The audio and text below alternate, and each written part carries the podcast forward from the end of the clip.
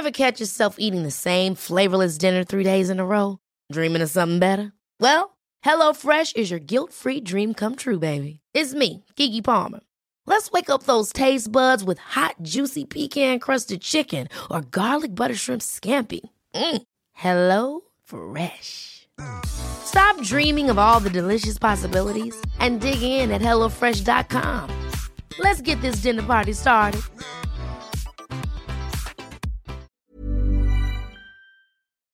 Bonsoir à tous. Tout de suite, euh, direction la conférence de presse de Jean Castex. Ensuite, on, on sera ensemble avec les chroniqueurs. Avec près de 50 000 cas quotidiens ces derniers jours, nous sommes à des niveaux supérieurs à ce que nous avions connu lors des précédentes vagues. Le virus circule dans tous les territoires et dans toutes les catégories de la population. Nos hôpitaux commencent à monter en pression alors même que les équipes sont très fortement éprouvées par près de deux années de lutte contre la Covid. Cette situation nous appelle à la lucidité et à la vigilance sans céder pour autant à je ne sais quel affolement. Car si le nombre de cas est à nouveau très élevé, la situation n'est pas la même qu'il y a un an. Les Français se sont massivement vaccinés, c'est le cas de 52 millions d'entre nous, et cela a changé la donne. Sans la vaccination, nos hôpitaux seraient déjà à des niveaux de saturation équivalents à ce que nous avions connu lors de la première vague. On en est loin et des mesures de confinement auraient certainement déjà été prises, comme d'autres pays européens ont dû s'y résoudre. Ce n'est pas le cas aujourd'hui et l'objectif est précisément que cela ne soit pas le cas non plus demain. Il y a pour cela deux conditions. La première, c'est de conserver notre bouclier vaccinal et même de l'amplifier et de le renforcer. Car avec le recul des derniers mois, nous savons que si le vaccin limite les risques de contamination et protège très bien contre les formes graves, il perd en efficacité avec le temps. On voit aujourd'hui dans nos chiffres qu'être vacciné n'exclut pas d'attraper le virus et donc de le diffuser. On constate aussi que, passé cinq à six mois, le risque d'être hospitalisé se remet à progresser, notamment chez les personnes âgées et fragiles. D'où l'importance du rappel vaccinal que nous avons ouvert depuis huit jours à toute la population de 18 ans et plus. Ce rappel, non seulement il maintient la protection initiale, mais il la booste considérablement. Deux chiffres. Une personne de 60 ans aura une protection quatre fois plus forte après son rappel qu'avant. Son risque d'être hospitalisé sera non pas 12 fois, mais près de 20 fois moins élevé que la personne non vaccinée. Les Français l'ont compris, ils sont au rendez-vous. Nous vaccinons plus d'un demi-million de personnes chaque jour. 10 millions de Françaises et de Français ont déjà fait leur rappel. Avec la mobilisation des centres et des professionnels de ville, 15 millions de personnes supplémentaires pourront avoir leur rappel d'ici début janvier. C'est considérable. Olivier Véran vous fera un point sur les initiatives prises pour augmenter encore le rythme, ouvrir de nouveaux centres et proposer plus de créneaux de rendez-vous, ou même, pour certains publics prioritaires, des créneaux sans rendez-vous. Dans cette campagne de vaccination, nous devons veiller à ce que les personnes de 65 ans et plus, c'est-à-dire les plus à risque, accèdent prioritairement à ce rappel. Nous avons ainsi pris la décision que ces personnes pourront dorénavant obtenir leur rappel, y compris sans rendez-vous, quel que soit le centre dans lequel elles se rendent. Ce combat pour la troisième dose ne doit pas nous faire oublier celui pour la primo-vaccination. Près de 90% de nos concitoyens éligibles sont aujourd'hui vaccinés. C'est un niveau qui nous place devant la plupart de nos voisins. Mais nous ne pouvons pas nous résoudre à ce résultat, si élevé soit-il.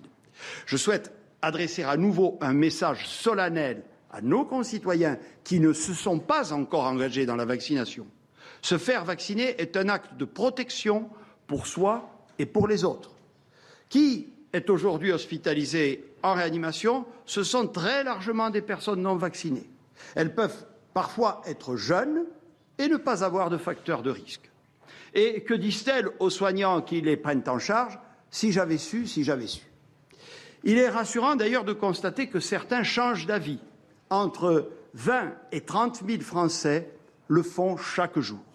Il faut continuer, car c'est le cœur de la bataille. Aujourd'hui, avec le Delta, demain peut-être avec le nouveau variant Omicron, dont euh, Olivier Véran vous dira ce que nous savons et ce que nous ne savons pas ou pas encore.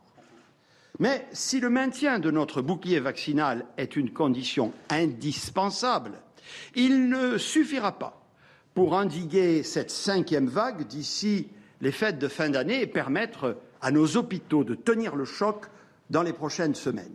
Que nous disent les projections de l'Institut Pasteur? Elles nous disent qu'en complément de la vaccination, nous devons ralentir le niveau de diffusion du virus qui circule dans toute la population. Elles nous disent qu'en baissant seulement de 10% le taux de transmission du virus, l'hôpital pourrait sortir de la zone de danger. L'heure euh, n'est donc pas à des mesures de jauge, de couvre-feu ou de confinement, ce serait disproportionné. En revanche, les circonstances exigent un effort individuel et collectif pour que chacun limite les occasions les plus à risque de se contaminer. Nous allons prendre à cet effet quelques mesures simples. La première porte sur l'école. Nous allons rehausser au niveau 3 le protocole sanitaire s'appliquant aux écoles primaires. La transmission du virus, on le voit, c'est un effet fortement accéléré chez les enfants de moins de 12 ans. C'est logique, car euh, ces catégories d'âge ne peuvent pas encore être vaccinées et sont aussi beaucoup plus dépistées compte tenu des protocoles appliqués en milieu scolaire. Notre priorité et notre boussole depuis le début de la crise restent et resteront de préserver l'éducation de nos enfants. C'est dans cet objectif que nous avons déjà renforcé les mesures barrières au sein des écoles, avec notamment le port du masque dans les classes. Pour les enfants du primaire, nous allons demander un effort complémentaire jusqu'aux vacances. À compter de jeudi prochain, le port du masque sera également requis dans les cours de récréation et les sports collectifs avec contact seront restreints. À partir de lundi prochain, les conditions de restauration seront aménagées en lien avec les élus locaux pour limiter le plus possible les brassages. Nous maintiendrons notre politique de dépistage systématique de tous les élèves s'il y a un cas positif dans la classe et de fermeture de la classe au bout de trois cas positifs.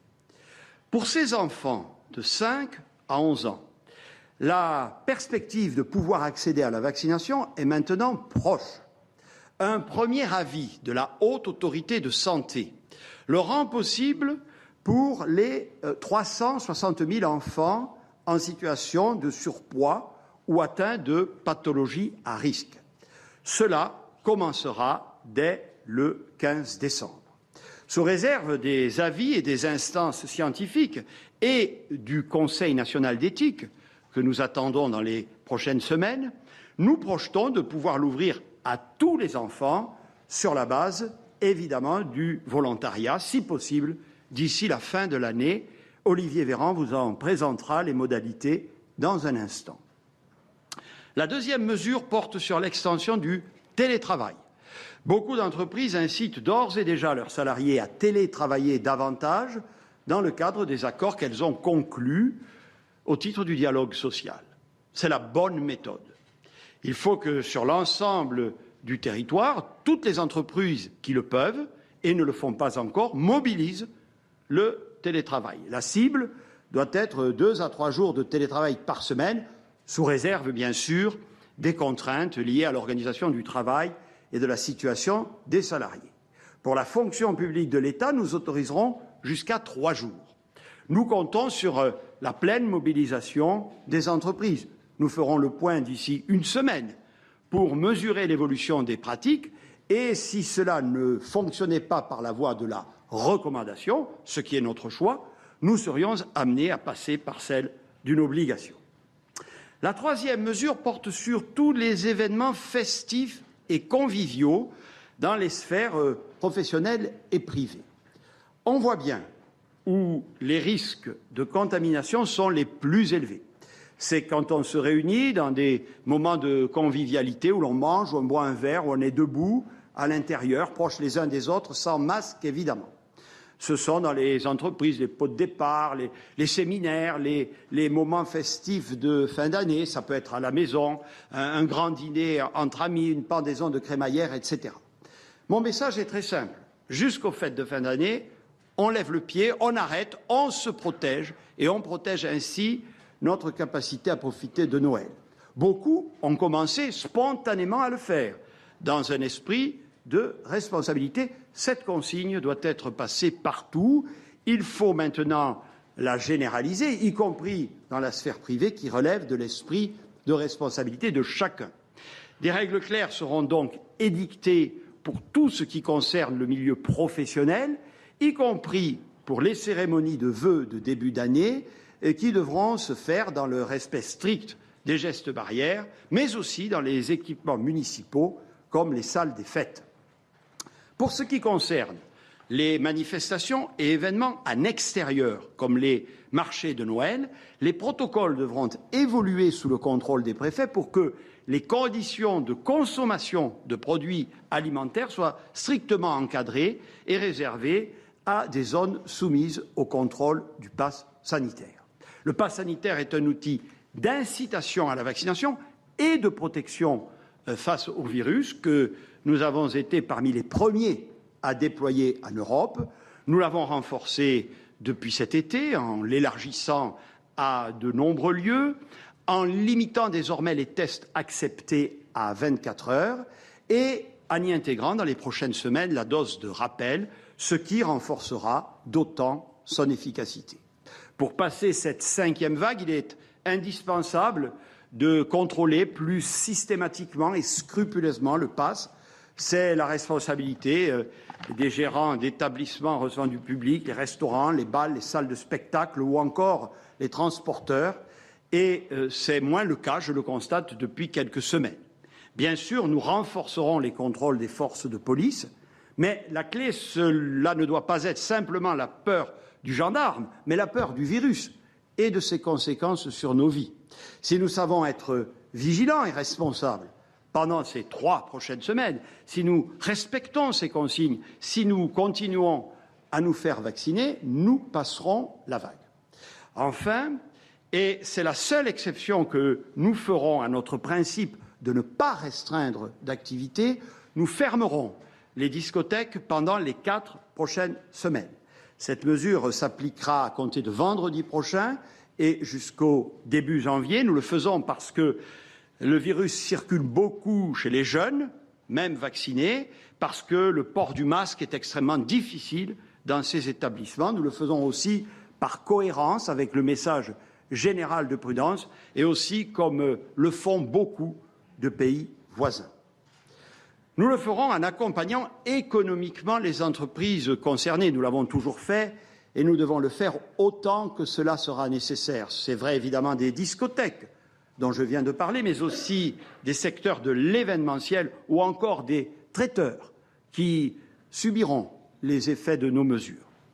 J'ai demandé au ministre de l'économie, Bruno Le Maire, d'engager dès demain les concertations sur les conditions de cet accompagnement qui devra s'ajuster à la situation de chaque entreprise. Je veux finir enfin en rappelant une évidence, mais qui est fondamentale, euh, le respect des gestes barrières. Ces gestes, nous les connaissons bien, mais avouons que nous avons eu tous tendance à baisser la garde ces derniers mois à mesure que la situation s'améliorait. J'appelle donc chacune et chacun à respecter strictement l'obligation du port du masque dans les lieux publics en intérieur, mais aussi dans les lieux extérieurs où il y a beaucoup de monde.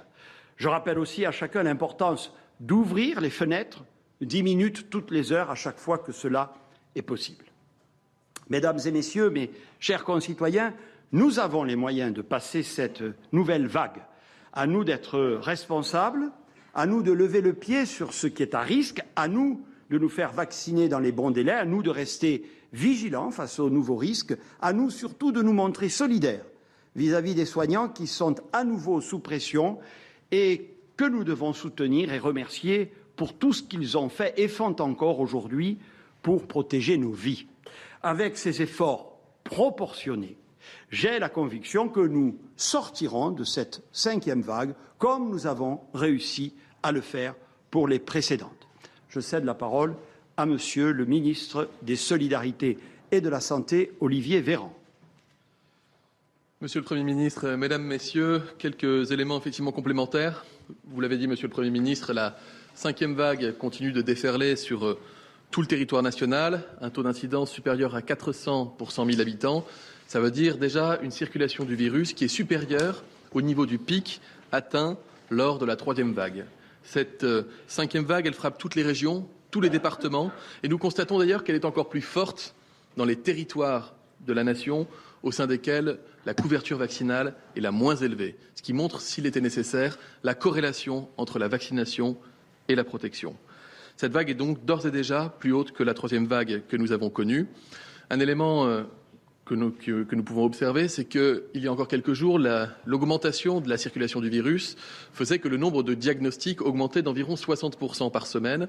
Désormais, depuis quelques jours, l'augmentation est de l'ordre de 40% environ par semaine, ce qui reste beaucoup, mais ce qui montre que les efforts individuels et collectifs que vous avez déjà initiés, c'était cette reprise générale, ce retour aux gestes barrières, ces attentions du quotidien que nous portons au travail en faisant euh, attention à éviter les, les pots ou les moments de convivialité sans masque, dans la sphère familiale, dans les transports, bref, le retour des gestes barrières et du port du masque plus systématique, ainsi que la couverture vaccinale de rappel un demi-million de Français reçoit un rappel de vaccination par jour. Ces éléments nous permettent d'avoir déjà peut-être un premier effet de freinage, mais le virus circule encore vite, il circule trop, et le nombre de cas continue d'augmenter. Surtout, cette cinquième vague n'est pas qu'épidémique, elle est évidemment aussi sanitaire. Et vous l'avez dit, Monsieur le Premier ministre, si la vaccination complète diminue très fortement le risque de faire des formes graves. Quand on commence à atteindre un grand nombre, un nombre élevé de malades, forcément, on commence à avoir aussi des cas graves à l'hôpital. plus de 2200 patients sont actuellement dans les services de soins critiques de nos hôpitaux en raison d'une forme grave de Covid. C'est un nouveau patient qui rentre en réanimation dans notre pays toutes les 10 minutes. Il y a plus de, 20, plus de, 2000, plus de 12 000 pardon, malades qui sont actuellement hospitalisés dans nos hôpitaux avec un rythme d'admission mission de presque un malade chaque minute dans notre pays. Je dis cela avec une, une pensée et un soutien très fort pour l'ensemble de la communauté des soignants qui, en médecine de ville ou dans les hôpitaux, se battent à nouveau continuellement contre l'afflux de malades et qui voient cette vague monter avec une inquiétude qu'on peut comprendre et qui attendent de nous qu'en responsabilité, nous puissions au quotidien faire encore plus attention pour augmenter encore l'effet de freinage sur la circulation du virus. Vous avez parlé des modèles Pasteur qui montrent bien que nous pouvons encore, nous avons encore notre destin entre nos mains grâce à la vaccination de rappel et au respect des gestes barrières. Vous m'avez demandé, Monsieur le Premier ministre, de, de revenir rapidement sur le variant Omicron pour vous dire que s'il y a plus de 400 cas qui sont confirmés en Europe à ce stade, on considère qu'il y a sans doute plusieurs milliers de cas qui sont en circulation et qui sont en, passe d'être diagnostiqués. En France, le séquençage très intensif que nous réalisons sur tous les tests positifs suspects nous a permis d'identifier 25 cas positifs de ce variant Omicron. 21 sont des cas importés, c'est-à-dire que ce sont des personnes qui se sont contaminées essentiellement dans les pays d'Afrique australe où ce variant est apparu. Pour quatre cas, c'est en revanche probablement ce qu'on appelle une contamination autochtone, c'est-à-dire une première transmission interhumaine sur le sol français. Évidemment, nous agissons, nous continuons de le faire avec une grande rigueur et une grande attention. C'est le fameux contact tracing renforcé et les mesures d'isolement renforcées avec un objectif, freiner, freiner, freiner la diffusion de ce variant Omicron qui n'est pas en cause dans la cinquième vague, mais nous ne voulons pas connaître de vague dans la vague. Quelques éléments que nous savons à ce stade, mais ce sont encore des éléments très préliminaires. Je vous demande de, tenir compte de ces informations avec beaucoup, beaucoup de précautions. Nous en saurons plus dans quelques jours. Il apparaît que ce variant, à l'évidence, est plus contagieux, voire fortement plus contagieux que le variant Delta, qui lui-même est déjà très contagieux par rapport au variant précédent. Des études montrent, premières études qui montrent qu'en Afrique du Sud, aussi bien qu'en Angleterre, le virus pourrait doubler jusqu'à tous les 3 à 5 jours, ce qui ferait une vitesse de circulation de ce variant plus importante encore que le variant Delta. Il n'y a aucun, aucun élément clinique qui nous permette de considérer que ce variant soit plus dangereux pour les humains que le variant Delta, ce qui serait évidemment une nouvelle rassurante de ce point de vue-là.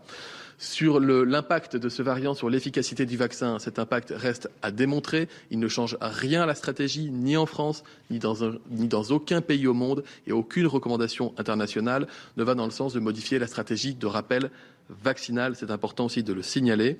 L'OMS nous fait part de sa vigilance extrême et le Centre européen des maladies transmissibles considère que ce variant pourrait représenter la majorité des contaminations par le Covid en Europe d'ici à quelques mois. C'est pourquoi vraiment nous faisons tout pour en freiner la diffusion. Quelques éléments complémentaires sur la vaccination, euh, Monsieur le Premier ministre. 6,5 millions de rendez-vous de rappel ont été pris depuis le jeudi 25 novembre. Plusieurs centaines de milliers de créneaux de rendez-vous sont ouverts chaque jour dans les 1300 centres, parce que nous avons rouvert 200 centres supplémentaires en deux semaines, et chez les très nombreux professionnels de santé libéraux qui vaccinent, ils sont 60 000 à disposer de vaccins, les pharmaciens, les médecins, les infirmiers, notamment à domicile, les kinés, ainsi que les sages-femmes. Cette campagne de rappel suit donc un rythme extrêmement fort qui nous place parmi les pays les plus actifs de la campagne de rappel d'Europe. Et vous l'avez souligné, nous mettons d'autres mesures pour prioriser l'accès des personnes les plus fragiles. Si vous avez plus de 65 ans, c'est sans rendez-vous dans un centre. Il y a également un numéro coupe-fil de téléphone qui peut vous permettre d'avoir un accès prioritaire au vaccin. De la même manière, d'ailleurs, si vous n'avez jamais été vacciné et que vous vous dites, allez, je me suis décidé, je suis convaincu, je vais me protéger, je vais protéger les autres, vous pouvez vous présenter dans n'importe quel centre de vaccination sans rendez-vous qui s'occupera de vous protéger contre le Covid. Enfin, la vaccination des enfants des 5 à 11 ans, vous l'avez dit, nous disposons de tous les feux verts des autorités sanitaires et même de recommandations des autorités sanitaires pour ouvrir sans tarder la vaccination pour les 5 à 11 ans qui sont atteints de maladies chroniques qui les exposent à des risques de faire des formes graves. Les enfants qui souffrent d'obésité, d'anomalies cardiaques, respiratoires, de diabète peuvent, les parents peuvent évidemment contacter leur médecin, leur pédiatre s'ils ont un doute pour savoir si leur enfant fait partie de cette catégorie d'enfants dits à risque. Environ 350 000 enfants sont concernés. La première livraison des vaccins Pfizer avec une dilution adaptée pour les enfants sera faite le 13 décembre dans notre pays et sous 48 heures, nous souhaitons commencer à pouvoir offrir ce vaccin aux enfants concernés? Par ailleurs, et sous réserve de la validation finale par les autorités sanitaires, nous organisons toute la logistique avec les centres et avec la médecine de ville pour pouvoir, le moment venu, commencer sans délai à vacciner les enfants, les autres enfants, ceux qui ne sont pas atteints de fragilité, c'est-à-dire environ 6 millions d'enfants âgés de 5 à 11 ans. En pratique, cela pourrait commencer aux alentours du 20 décembre pour ce qui concerne les centres de vaccination, du 27 décembre pour ce qui concerne la médecine de ville et les pharmacies avec les mêmes réseaux que pour les adultes. Mais je mets encore une réserve. Nous avons un avis favorable du comité d'orientation pour la stratégie vaccinale du professeur Fischer qui est parvenu cet après-midi. Nous devons encore enregistrer deux avis favorables importants, celui de la Haute Autorité de Santé et celui du Conseil consultatif national d'éthique. Nous organisons toute la logistique pour être prêts et ne pas perdre la moindre journée pour ouvrir cette vaccination aux enfants si nous avons les feux verts et si d'aventure nous devions enregistrer des éléments complémentaires de la part de ces autorités sanitaires, au moins nous aurions tout préparé pour que les choses démarrent sans délai dans notre pays. Voilà, Monsieur le Premier ministre. Merci beaucoup, Monsieur le Ministre. Donc, comme à l'habitude, nous allons prendre quelques questions, si vous voulez bien. Alors, vous avez pu suivre en direct euh, sur CNews cette, ce point presse d'Olivier Véran et de Jean Castex sur euh, cette cinquième vague, cette cinquième vague qui, selon Olivier Véran, est plus haute que la troisième vague. Et c'est la raison pour laquelle il y avait quelques annonces euh, quand même à faire. On va euh, parler de ces annonces. Tout d'abord, le port du masque obligatoire en extérieur comme en intérieur pour les enfants à l'école, donc un protocole sanitaire renforcé à l'école. Dimitri, on va en parler avec vous euh, dans un instant. Il a aussi annoncé les discothèques. Je sais que ça intéresse tout le monde ici, surtout Marc maintenant qui veut aller en discothèque. Donc les discothèques sont fermées dès vendredi et pendant quatre semaines. Télétravail renforcé, les événements sportifs et conviviaux, là aussi, il faut renforcer les mesures sanitaires. Euh, voilà pour les euh, principales mesures. Dimitri, votre remarque. Et puis surtout, la vaccination pour les enfants. Parce que là, il a annoncé quand même une vaccination pour les enfants en surpoids, euh, victimes de diabète, qui sont 350 à 360 000. Là, Alors, Olivier Véran. avec des personnes immunodéprimées. Hein, voilà. Alors, Olivier Véran, lui, il a dit sous 48 heures. Jean Castex, il a dit possible à partir du 15 décembre. En tout cas, on sent que ça vient à propos des enfants en surpoids. Et puis, pour tous les enfants de 5 à 11 ans, c'est possible de façon euh, volontaire, normalement à partir du 20 décembre. Alors, si vous me permettez un petit commentaire, j'ai trouvé que c'était profondément déprimant d'entendre ça? On avait l'impression de revenir euh, aux grandes heures de l'épidémie, si je puis dire, euh, au début 2020. alors moi, ce qui me frappe, c'est qu'il est dit depuis quelques semaines, on lit ça partout dans les journaux, que le but c'est de sauver Noël. Il faut sauver Noël à tout prix. On comprend à l'approche des fêtes. Voilà, il faut sauver le commerce pour Noël en réalité, donc ne pas fermer les magasins.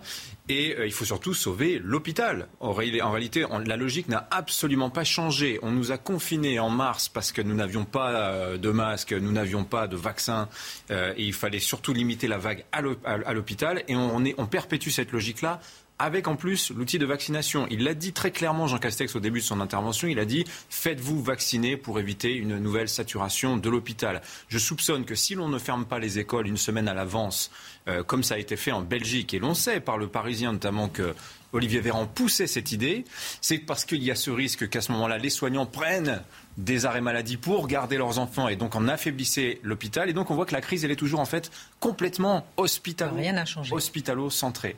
Voilà. Euh, et puis il y a ce discours sur la vaccination. On sent planer de manière inconsciente dans le discours euh, du Premier ministre et du ministre de la Santé la question de l'obligation vaccinale. Quand va-t-on poser la question sur la table?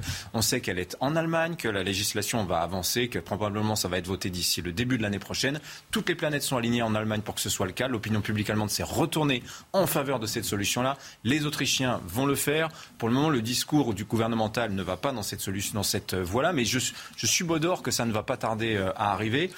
Peut-être parce qu'on est plus vacciné que les Allemands et que les Autrichiens, mais insuffisamment pour que l'épidémie, on puisse dire, ah bah, elle est sous contrôle, les gens tombent malades, le virus circule, mais mm. l'hôpital n'est pas menacé. Et on voit qu'en réalité, c'est cette fragilité hospitalière qui est encore et toujours au cœur euh, du problème. Alors, et pour la vaccination des enfants, il euh, faut quand même rappeler qu'au Canada, par exemple, c'est le cas aux États-Unis, en Chine, c'est le cas aussi en Israël, c'est le cas, et on est en train d'arriver progressivement à la vaccination euh, euh, obligatoire. On y arrive tranquillement hein, pour les enfants. Marc Menant, si on fait un tour de table, et bien sûr, on fera, on va revenir sur nos chroniques dans un instant. Ce obligatoire la vaccination pour les enfants, elle sera au, sur le principe. Pour l'instant, c'est le principe du volontariat. Oui, mais c'est comme un peu pour les adultes, c'est-à-dire c'est pas du tout obligatoire et en même temps c'est obligatoire. voilà, c'est indirectement obligatoire. Après, on n'a pas le pass sanitaire, on ne peut rien faire. Alors n'oublions pas, on n'a pas le pass sanitaire, que le vaccin est toujours expérimental. Donc on va expérimenter sur des enfants. Moi, je trouve ça complètement invraisemblable, en dehors de, de toute morale, je dirais. Après, ce qui est quand même fascinant, c'est d'entendre que la France est largement vaccinée, que le vaccin n'empêche pas la contamination, que euh, la logique même des coronas, on n'a jamais pu suivre les évolutions puisqu'ils ne cessent de varier. Et c'est pour ça qu'on n'avait jamais auparavant pu mettre au point un vaccin contre un corona. Et là, on s'aperçoit qu'on est dans ces variants, que ces variants, ben, ils ne sont pas catastrophiques parce que les cas se multiplient, mais il n'y a pas de malades. C'est-à-dire qu'on n'est pas là avec des gens. Euh, et j'ai regardé les chiffres il ressort que 45% des gens qui ont été en réanimation étaient des personnes obèses. Ce sont des chiffres officiels sur le site de la santé. Donc ça montre bien que ce n'est pas le problème, je dirais, d'une santé globale qui est important, c'est la santé de tout à chacun. Et quand on nous dit faites attention pour l'autre, c'est malheureusement ou heureusement tout à chacun qui doit faire attention à soi. Donc je trouve complètement fou que l'on soit toujours dans cette psychose, avec des jeunes, c'est un papier dans le Figaro d'aujourd'hui, où il y a presque 26% des jeunes qui sont en exclusion totale. Il y a de plus en plus de gens déprimés. Les gamins qui sont derrière les masques. Vous imaginez ces enfants qui sont élevés depuis deux ans dans la peur, la peur, la peur. Ça va nous donner quoi comme génération? Moi, je suis effaré, effaré, effaré. On vous a bien entendu, euh, mon cher Marc. Comme dit Dimitri, tout est la jauge de l'hôpital à partir de là. Et il a dit hein, ce soir, euh, le Premier ministre, c'est la vaccination, c'est un acte de protection pour soi et pour les autres. Et il a dit, nous le savons, désormais, être vacciné n'exclut pas d'attraper ah, le virus. euh, voilà, Charlotte Dornelas, ensuite Mathieu. On fait un tour de table toujours en effet, sur ces en effet, il y, a, il y, a cette contradiction qui pèse depuis le début. Alors on a encore un Jean Castex qui nous explique c'est quatre fois moins d'un côté, 30 fois plus de l'autre, des chiffres qui sans cesse varient. Et moi, j'ai noté une autre phrase de Jean Castex que j'ai trouvée amusante. Il nous dit Olivier Véran nous dira ce que nous savons ou ce que nous ne savons pas encore. Donc Olivier Véran nous a dit ce que nous ne savons pas encore. Quand même exceptionnel comme phrase. Mais en fait, c'est un peu ce qui se passe depuis deux ans. Parce que, en effet, Jean Castex évoque au début la question de l'hôpital. Nous avons compris depuis deux ans que c'était notre seule question. Mais jamais, ni le Premier ministre, ni le ministre de la Santé ne s'attardent sur la situation même euh, de l'hôpital et ce qui est fait à l'intérieur. Or, il y a beaucoup euh, de témoignages qui remontent pour dire que c'est la catastrophe, que la, question de la santé, de la gestion de l'hôpital, c'est quelque chose qui, d'une part, n'est pas évoqué. À la fin, on nous explique que le, le vaccin, on sait désormais qu'il n'empêche pas la transmission. Et donc, pour bloquer la transmission, on va encourager le vaccin, notamment chez les enfants. Moi, pardon, mais rationnellement, je ne suis pas, en fait. Non, mais c'est parce que le, vaccin limite l'hospitalisation. C'est dans la logique. Euh, oui, mais non, mais là, oui, mais là, c'est pas ce qu'il dit, puisque l'hospitalisation, on sait très bien, c'est des cas assez identifiés. Et là, il nous dit, puisqu'il continue à nous expliquer que le vaccin, c'est pour se protéger et protéger les autres. Oui, c'est ce qu'il dit. On sait que ça n'est pas vrai non plus, quoi. Et chez les enfants, encore moins que chez les autres. Euh, Mathieu, ensuite Dimitri, un dernier mot. Oh, je retiens simplement une chose, moi, c'est lorsqu'on présente les événements sous le signe de la convivialité de manière menaçante et anxiogène. Ah Alors ça, il y a quelque chose dedans. ce qui m'a marqué, moi, de la COVID, plus que tout, c'était lorsqu'on présentait les liens d'amitié, les liens familiaux comme des, des relations sociales non essentielles. Et je trouve que, à la rigueur, comme je dis, pendant les trois ou quatre premiers mois, on ne savait pas ce qui nous arrivait. Moi, je, je pardonne tout là-dessus. Mais deux ans plus tard, si on considère encore qu'on peut traiter les individus comme des atomes à séparer et les rapports sociaux élémentaires comme des relations sociales non essentielles et la convivialité comme l'ennemi du genre humain, il y a quand même quelque chose d'inquiétant là-dedans. Euh, au-delà de toute considération sanitaire, ce n'est pas ainsi qu'on aborde la, bête humaine. Bon, bon, bon, on, on, on, aurait beaucoup de choses à dire sur le vaccin, mais je sais qu'on a beaucoup de sujets. On doit parler d'Éric Zemmour, de Valérie Pécresse, d'Éric Ciotti. On a des sujets et on va faire tout de suite une petite pause pour en parler euh, avec euh, vous. On fera un petit tour de table sur toute l'actualité. Vigilance, mais pas d'affolement. C'était le mot du Premier ministre Jean Castex. On se retrouve tout de suite.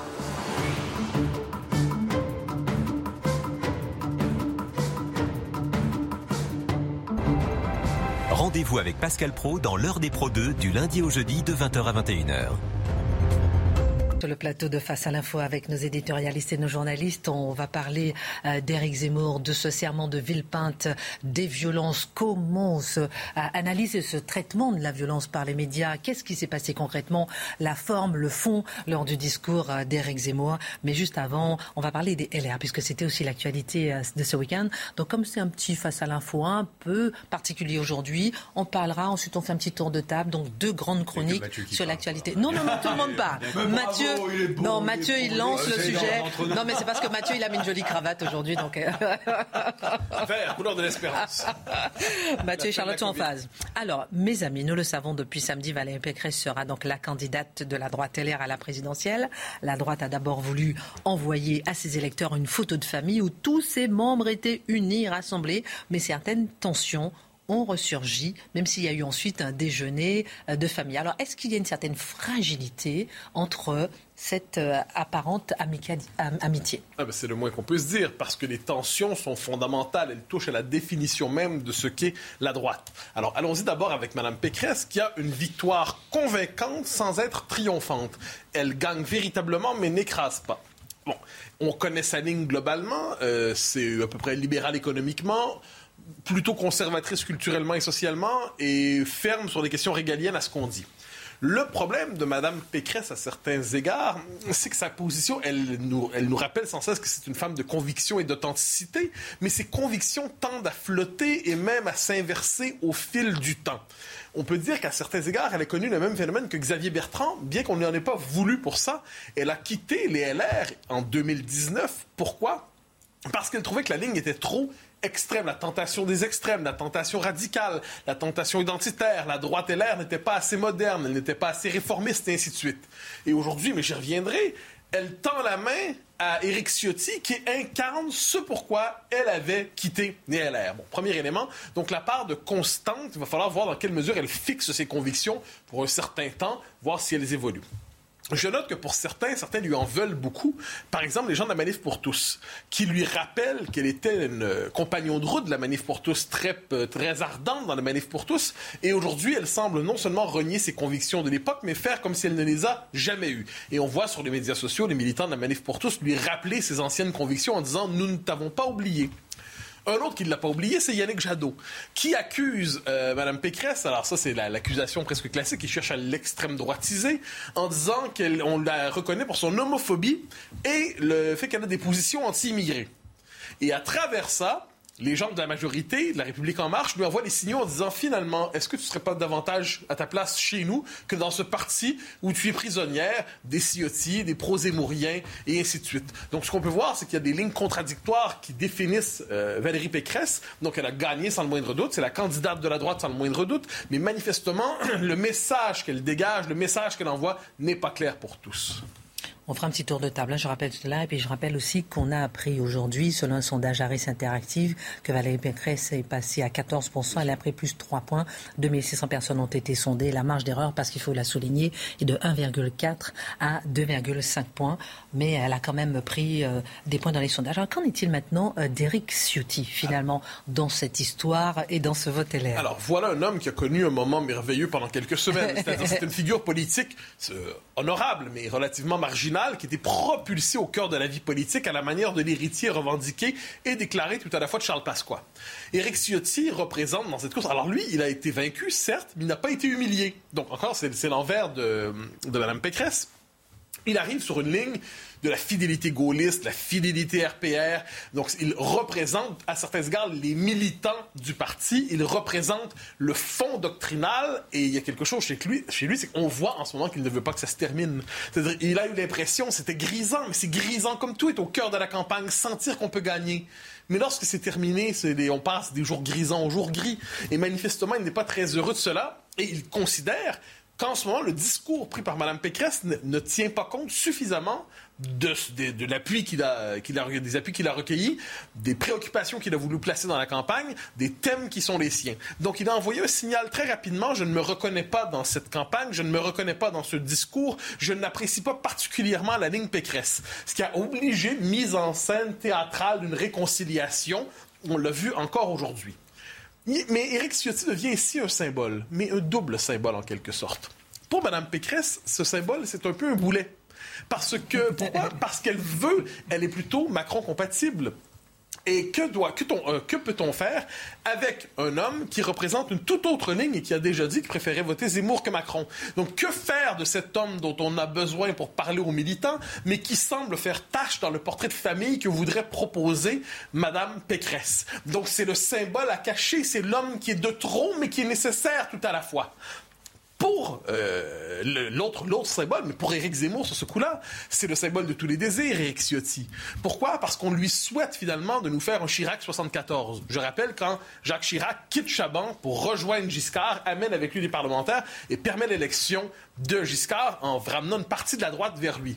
Plusieurs, en ce moment, chez les Républicains, je pardonne-moi, chez Éric Zemmour, souhaitent que Éric Ciotti fasse ce grand basculement on l'appelle, il s'est fait. Il a été, euh, son nom a été scandé à Villepin. Et Ciotti, Ciotti avec énergie, enthousiasme. Et là, on peut donc voir que pour M. Ciotti, la situation est assez difficile. Il doit choisir, parce que manifestement, il y a une part d'hésitation chez lui, entre la certitude d'une carrière ou la possibilité d'un destin. Alors, le premier élément, c'est bien avoir une carrière, ça permet de, s'inscrire durablement dans l'action politique, mais en dernière instance, en dernière instance, c'est terne. L'autre aspect, c'est l'aventure. C'est l'aventure sous le signe de la candidature Zemmour, mais cela dit, c'est la possibilité que tout s'effondre si ça ne fonctionne pas. Donc, c'est un véritable dilemme pour M. Ciotti qui représente à l'intérieur de ça le point de jonction entre des droites qui ne veulent pas nécessairement se parler. C'est suivre ses idées ou bien suivre son parti. Absolument. Et quelquefois, pour suivre ses idées, il faut trahir son parti. Quelquefois, l'inverse, disons ça comme ça. Disons que la vie politique, en ces matières, elle est toujours contradictoire. On est traversé par des désirs contradictoires et des exigences contradictoires.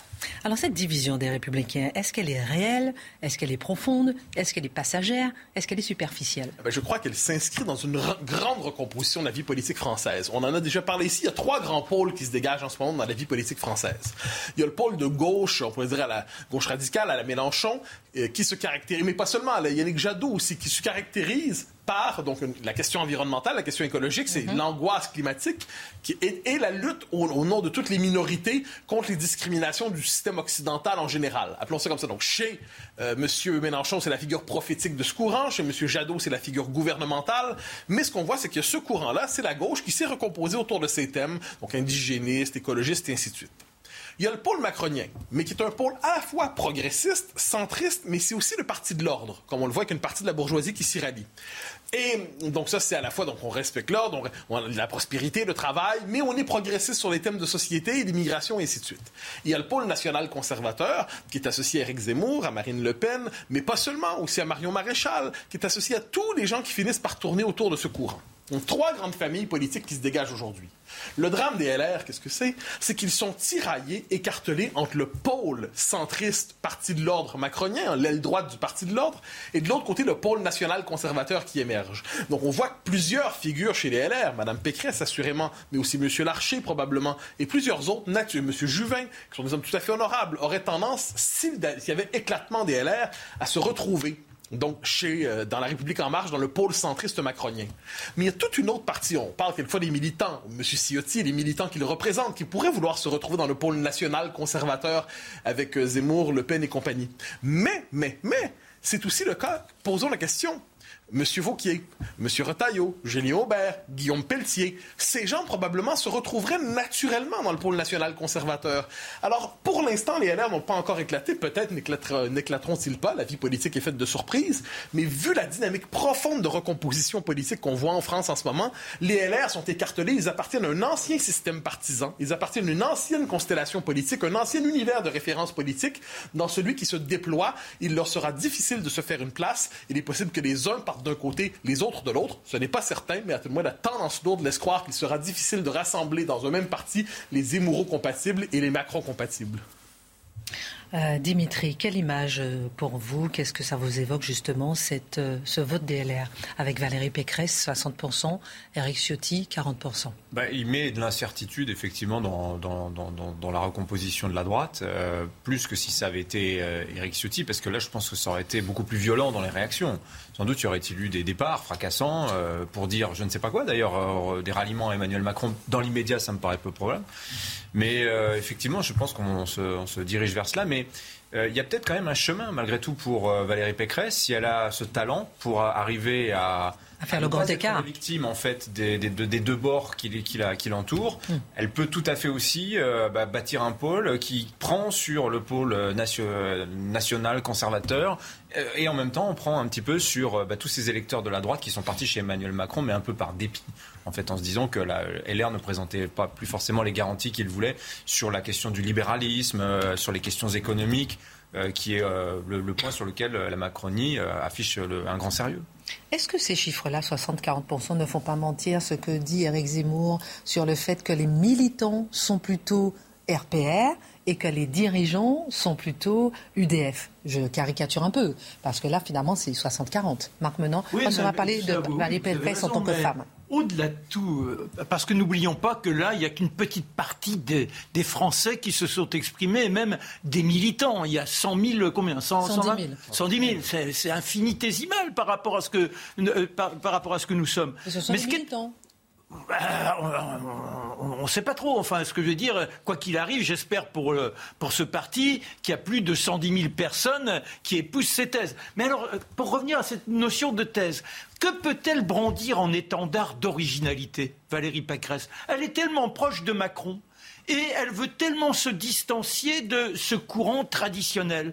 Qu'est-ce qu'elle peut agiter pour dire regardez, moi demain, je vous emmène dans une voie qui sera la voie du dynamisme, la voie de la transcendance, la voie où véritablement notre avenir sera assuré. Elle n'a rien à dire. Elle vient là euh, en gestionnaire d'un passé qui n'est plus véritablement affiché comme si quand vous avez un magasin qui est racheté, qu'il veut bénéficier de l'aura précédente, mais qu'il n'est pas capable de mettre dans ses, euh, dans, dans, dans, dans ses estrades, dans, dans, ses expositions, voilà, une, une, euh, euh, un, potentiel d'offrande qui dynamise les gens et qui les tente. C'est vide, j'ai l'impression que c'est vide. Mon Marc, tout le monde attendait la droite, tout le monde attendait le candidat de la droite, la droite attendait de se réveiller. Ça y est, elle a sa candidate. Ah non, justement. Ils ont quand même leur candidat. Donc pour vous, c'est une coquille vide. Bah, bah, oui, c'est une coquille vide. Et sinon, euh, d'ailleurs, il n'y aurait pas 40% pour Ciotti. Ok. Euh, euh, Euh, Charlotte, peut-être sur le fait euh, rapidement que ce soit une femme. Alors voilà, on, entend des cocoricots, enfin une femme, trois femmes maintenant à la, à à la candidate à la présidentielle, enfin parmi les grands partis. Qu'est-ce que ça vous évoque? Ça m'agace énormément. voilà. Et que, que Anne Hidalgo, qui est dans son bain naturel idéologique, se proclame femme comme si c'était un argument politique, je, je, je comprends quelle est le, la chose.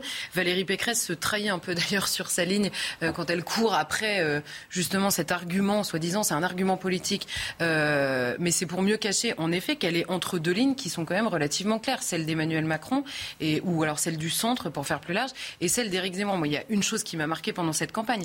Euh, le, d'un côté, euh, Valérie Pécresse dit je n'ai rien en commun avec Éric Zemmour, alors que Ciotti n'a pas dit un mot de travers contre Éric Zemmour et même pris à son compte certaines choses d'Éric Zemmour. Donc comment rassembler d'un côté et de l'autre l'UDI qui menace de quitter le rassemblement si Éric Ciotti est élu? Alors moi, bon courage hein, pour le rassemblement. Et, notamment bon courage pour le rassemblement des électeurs qui, eux, vont faire un choix, euh, à mon avis. Euh, Alors, il nous reste 11 minutes. J'aimerais quand même qu'on parle d'Éric Zemmour et de ce qui s'est passé ce week-end. On a beaucoup de choses à dire.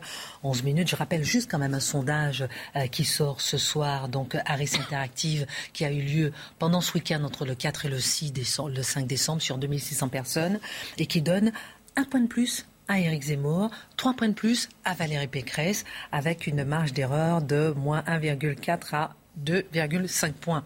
Euh, je me tourne vers vous. Euh, on le voit ici à l'image. Hein, voilà, euh, le sondage 23% pour Emmanuel Macron, Marine Le Pen à 18% et Eric Zemmour à 14%. Donc, qui remonte dans les sondages. Après avoir fait un point sur l'apaisement relatif Ciotti Pécresse, donc on va aborder cette campagne d'Éric Zemmour. Tout semble se mettre en place, mon cher Mathieu. On a un nom de part d'un mouvement. On a un logo, on a un directeur de campagne, on a un premier meeting. Et euh, au lendemain de ce premier grand meeting, qui a été donc suivi par près de 12 000 personnes sur place, 2,3 millions de téléspectateurs, qu'est-ce qu'on peut dire et qu'est-ce qu'on peut retenir de ce premier grand meeting d'Éric Zemmour? Ben, euh, On pourrait dire la première question, c'est euh, est-ce qu'il a connu sa mue présidentielle dont on parlait depuis longtemps Je pense que la réponse est claire et sans ambiguïté, oui. C'est-à-dire manifestement l'homme qui s'est présenté. je dis ça euh, en notant que ce sont des adversaires aussi qui l'ont noté, des gens qui sont très critiques à son endroit, qui disent voilà un homme qu'on ne connaissait ni comme tribun ni comme orateur et qui manifestement était capable de le devenir, qui a réussi son discours fondamentalement en répondant et en prenant, en trouvant dans son discours l'occasion de répondre à plusieurs éléments qui lui étaient reprochés d'une manière ou de l'autre. Alors, je, décomposons un peu le discours pour voir ce qu'on y trouve parce que c'est important.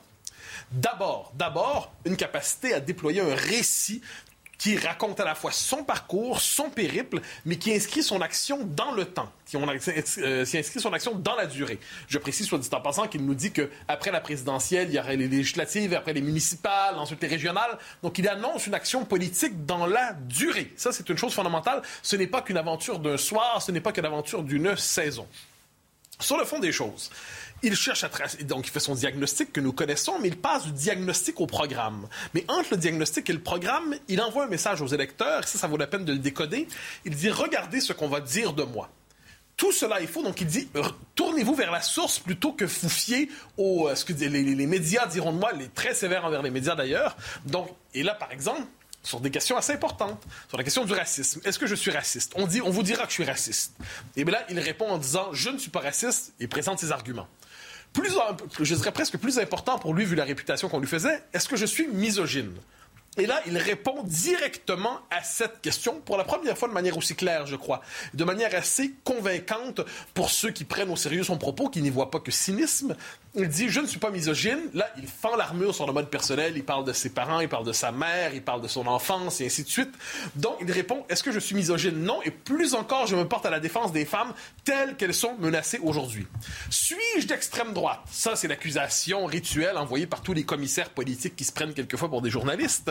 Et là, il donne, il inscrit la notion d'extrême droite dans les 30 dernières années, puis il dit les idées que je défends aujourd'hui, c'était les idées dominantes dans la droite classique il y a de cela 30 ans. Donc, qu'est-ce qui s'est passé exactement pour que ces idées normales, légitimes, soient déportées symboliquement à l'extrême droite? Donc, il répond sur tous ces thèmes. Ensuite, il pose la question du programme. Hein. on disait sans arrêt que c'était l'homme du diagnostic sans programme. Il y va d'une série de, propositions qu'on peut trouver convaincantes ou non, la question n'est pas là. Mais il, passe le cap de la proposition sur plusieurs domaines de l'action collective. Et il donne un titre à ce projet, donc il annonce la création de son parti, Reconquête, et la notion de reconquête annonce, et ça c'est une chose assez importante, il nous dit c'est une action qui va s'inscrire sur un siècle. Hein. il, il, nous parle de dans un siècle, autrement dit, il fera son action pendant cinq ans, peut-être dix ans quand sèche, il est réélu, hein, amusons-nous. Mais, mais, la véritable action, c'est une reconquête lente du pays euh, qui a besoin d'un geste décisif. Donc, le discours réussissait finalement à opérer cette fameuse mue, au point même où il était capable d'avoir un contact presque physique et charnel avec la foule. C'était probablement le point d'interrogation majeur à son sujet. Il a été capable d'établir ce contact. Il a trouvé son rapport au théâtre politique. Et de ce point de vue, c'était plus que réussi. On va parler de sa critique des médias, on va parler aussi euh, euh, des violences, parce que ce rassemblement a été marqué par des violences, le poids des mots, le choc des vidéos. Oui, bah alors évidemment, c'est l'élément dont plusieurs parlent aujourd'hui, quitte à oublier le discours, quitte à oublier le fait qu'il y avait plus de 10 000 personnes rassemblées. Et c'est la fonction, je pense, de ceux qui voulaient déstabiliser le rassemblement, décomposant les éléments. Il y a M. Mélenchon qui, la journée même, qualifie Éric Zemmour d'ennemi du genre humain. L'ennemi du genre humain. Bon, si c'est l'ennemi du genre humain, qu'est-ce qu'on fait? On le liquide? C'est terminé. Il faut quand même être clair en ces matières-là. Donc, quoi qu'il en soit, on voit jusqu'où va la diabolisation. Il y a quelqu'un qui a appelé à le tuer, d'ailleurs. Hein, oui, bien sûr, mais ce n'est pas, le premier. Hein. Mm. Ensuite, qu'est-ce qu'on voit? On voit les antifas qui avaient menacé de déstabiliser l'événement et qui sont arrivés certains euh, armés d'une manière ou de l'autre avec ce qu'il fallait pour être capable de déstabiliser l'événement. Il a volonté de harceler, de faire en sorte que ce ne soit pas possible d'y aller, que le risque soit trop grand, que le commun des mortels ne veuille pas s'y rendre. Il y a aussi des perturbateurs sur un autre registre, des gens dont on en a parlé, qui étaient là pour insulter euh, les gens d'SOS Racisme. Alors là, il y a eu les violences, puis sans le moindre doute, elles sont condamnables. La violence est toujours condamnable en politique. Il n'y a aucune nuance à faire par rapport à ça. Ça va de soi.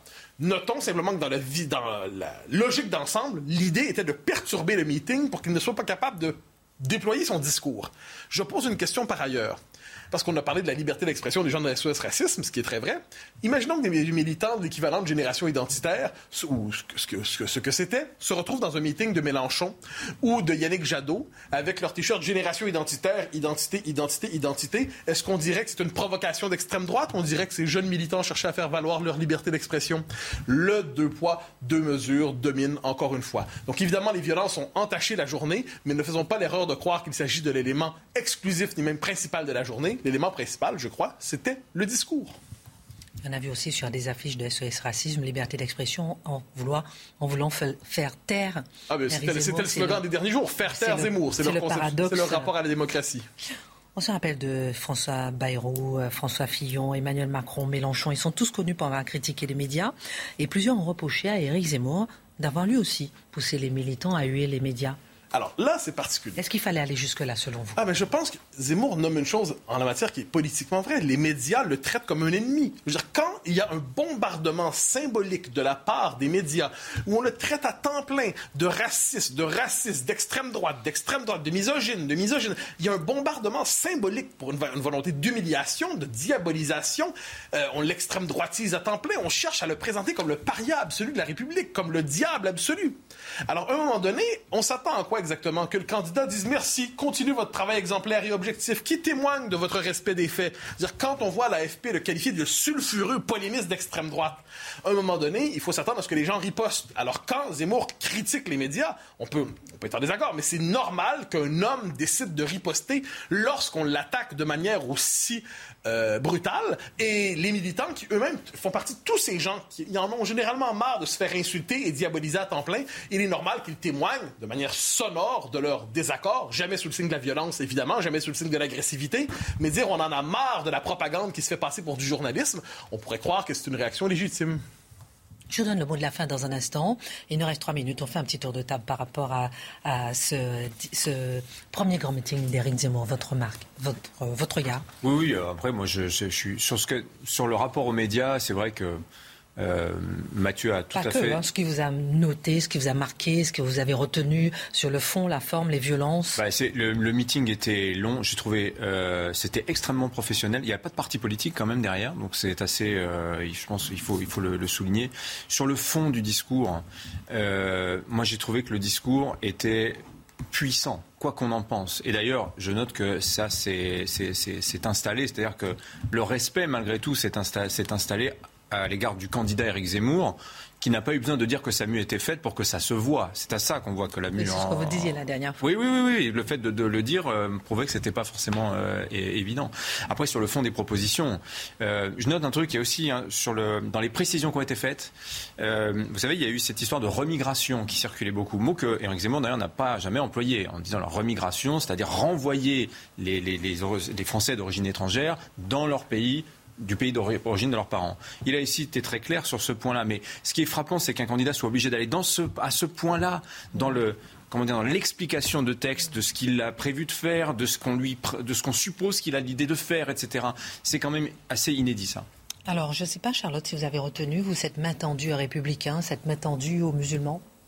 Oui, bah, en effet, c'est la première fois, moi c'est ce qui m'a le plus frappé dans son discours, c'est que c'est la première fois qu'on a le discours du candidat Zemmour à un meeting qui s'adresse aux, militants qui sont là et à ses électeurs potentiels. Et alors bon courage pour venir m'expliquer historiquement que c'était un discours d'extrême droite, c'était mot pour, enfin euh, sujet après sujet, le discours euh, qui a été en tout cas celui de la droite, qui est aujourd'hui encore celui euh, de certains représentants de, à la fois des LR et même on retrouve beaucoup d'aspects au Rassemblement national aujourd'hui. Donc oui, en effet, il s'est installé comme candidat aujourd'hui et il a, enfin, il y a en effet la question de la mue, mais il y a aussi euh, la, enfin, la question de la clarté de ce qu'il veut défendre comme, euh, comme euh, candidat à la présidentielle. Ça n'est pas le même métier, en fait, que celui qu'il faisait précédemment. Et sur les violences, selon vous, Charlotte, ça ne ternit pas, justement, cette image qu'il a voulu donner de, de candidat officiel qui assume et qui a fait sa mue, comme on disait? Franchement, le traitement des violences depuis hier soir ternit, continue à ternir encore l'image médiatique. Parce que, pardon, mais si les hommes politiques ont tous usé de la critique envers les médias, c'est parce qu'elle est extrêmement populaire chez les Français. Peut-être qu'on pourrait se mettre à, à, faire notre propre remise en question sur le traitement de l'information. C'est là où il a montré une envergure incroyable. C'est-à-dire qu'il s'est imposé hier non pas en petit candidat de quartier, mais en personne capable de tenir face à une hostilité. N'oubliez pas l'agression dont il est victime avant de monter sur scène.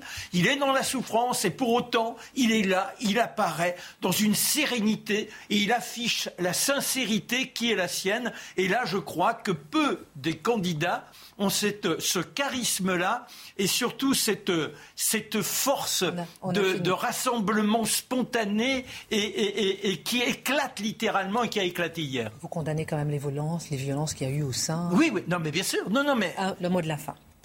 Alors, la véritable question, c'est de voir est-ce que ce rassemblement va créer une nouvelle dynamique, va relancer sa campagne. On peut croire que oui, parce que je reprends le mot de Dimitri qui était très exact. C'était un discours puissant. Qu'on soit d'accord ou non, c'était un discours qui va faire partie de l'histoire des discours politiques de la Ve République, qui marque une étape, qui marque quelque chose. On verra le résultat, mais c'était un événement important qui s'est passé à Villepinte. On a tous parlé d'Éric Zemmour, des violences de tout le monde. On n'a pas parlé du cri du peuple dans la salle. Ça sera peut-être pour une autre fois. Et du serment de Villepinte. Excellente suite de programme sur CNews.